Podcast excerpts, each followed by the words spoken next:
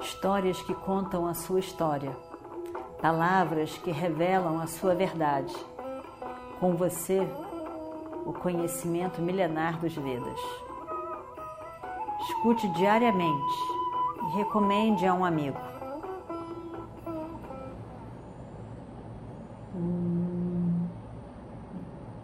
Vakratunda Mahakaya Suryakoti Samaprabha Nirvignam Kurumedeva Sarvakarishu Sarvada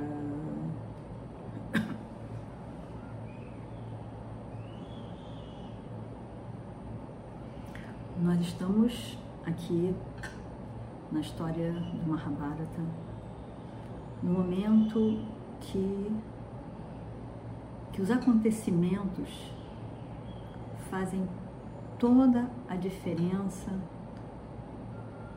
na direção em que essa guerra vai caminhar. Um momento terrível da morte de Abimânio de forma trágica, injusta, absurda. Mas foi como aconteceu. Seis Maharáticas, grandes guerreiros, respeitados guerreiros, e mataram de forma terrível o jovem Abhimanyu. Esse dia, um dia muito triste, se não o mais triste, da guerra de Kurukshetra, muda completamente o pensar de Arjuna. Nesse momento, aqueles grandes guerreiros, em especial Drona, Drona Acharya, que ele respeitava tanto, que ele achava que estava na guerra devido à sua gratidão a Duryodhana e Dhritarashtra pelos anos em que ele viveu no reino, no palácio, sendo cuidado por eles. Parecia ser uma, uma dívida de gratidão. E somente por isso ele estaria no campo de batalha do lado de Duryodhana, mas o seu coração estaria onde estava Arjuna e Krishna.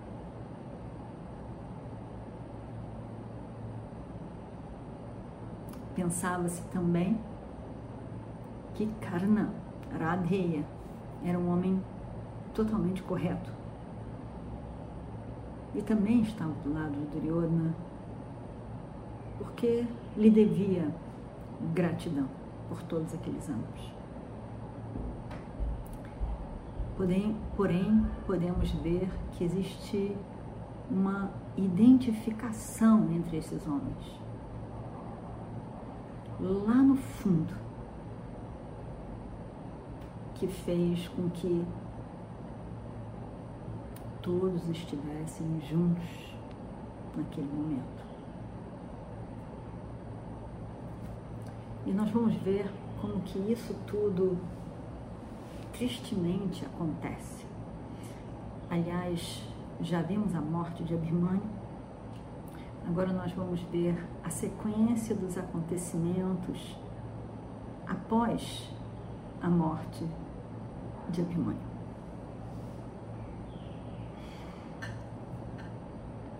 O campo dos Kauravas estava em estado eufórico depois do pôr do sol. O campo dos Pandavas em total tristeza e depressão. deprimidos, tristes, arrasados, estavam todos. E o Destira estão no acampamento já, o sol já se pôs. E o Destira, o rei e o Destira, estava sentado no chão, com os olhos cheios de lágrimas, se culpando, sofrendo tanto. E ele diz, em voz alta, estavam seus irmãos, estavam outros parentes, os mais chegados. E ele diz para si mesmo, para os outros, aquela criança, aquele jovem, foi lutar com as palavras: não tenha medo. Eu com certeza vou quebrar aquela formação, aquele viurra. Mas se eu for preso lá dentro, eu não vou conseguir sair. Só isso está me preocupando. Eram as palavras, as últimas palavras de Abhimanyu. E eu dei a ele toda a certeza de que eu cuidaria dele, de que eu estaria ali do lado dele. De que me adianta continuar a viver se eu não pude cumprir com a minha promessa ao meu jovem sobrinho? Qual é a utilidade dessa vida? Eu sou responsável. Eu o mandei para o colo da morte. Por favor, me matem. Por favor, acabem com a minha vida. Todos vocês. Antes que Arjuna chegue e me pergunte: por que você matou meu filho? meu filho, que derrotou todos eles. Kripa, Shalya, Duryodhana, Drona, Ashwatthama, tantos anos, tantos outros.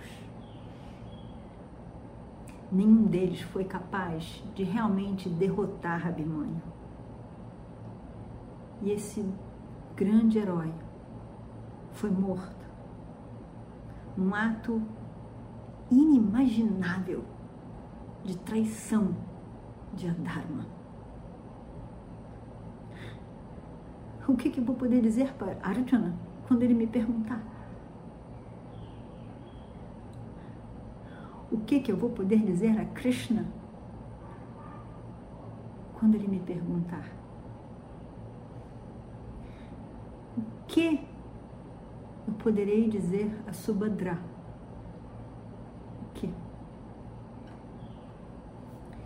Eu amo Arjuna e Subhadra. Ninguém é mais querido por mim do que Krishna.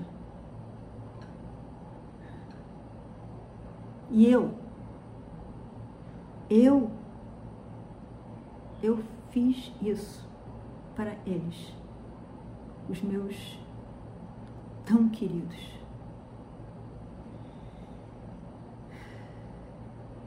Eu matei a Birmania eu mandei para o colo da morte. Fui eu. Fui eu. Nesse meu nesse meu desejo pela guerra, nesse meu desejo pelo trono, eu matei o meu próprio sobrinho. Jamais eu poderei esquecer isso. Jamais eu matei. Eu. Eu matei Abimânio.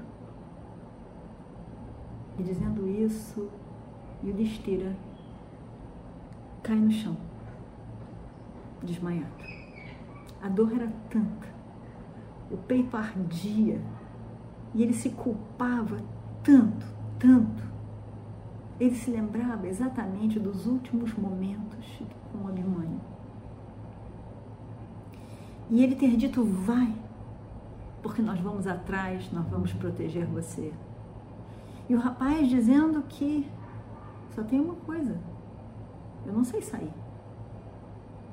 Vai, nós estamos atrás de você.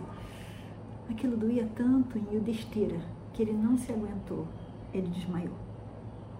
E vamos ver o que acontece no próximo capítulo. Om Shri Guru Bhyo Namaha Harihi Om Histórias que contam a sua história, palavras que revelam a sua verdade. Com você, o conhecimento milenar dos Vedas. Escute diariamente e recomende a um amigo.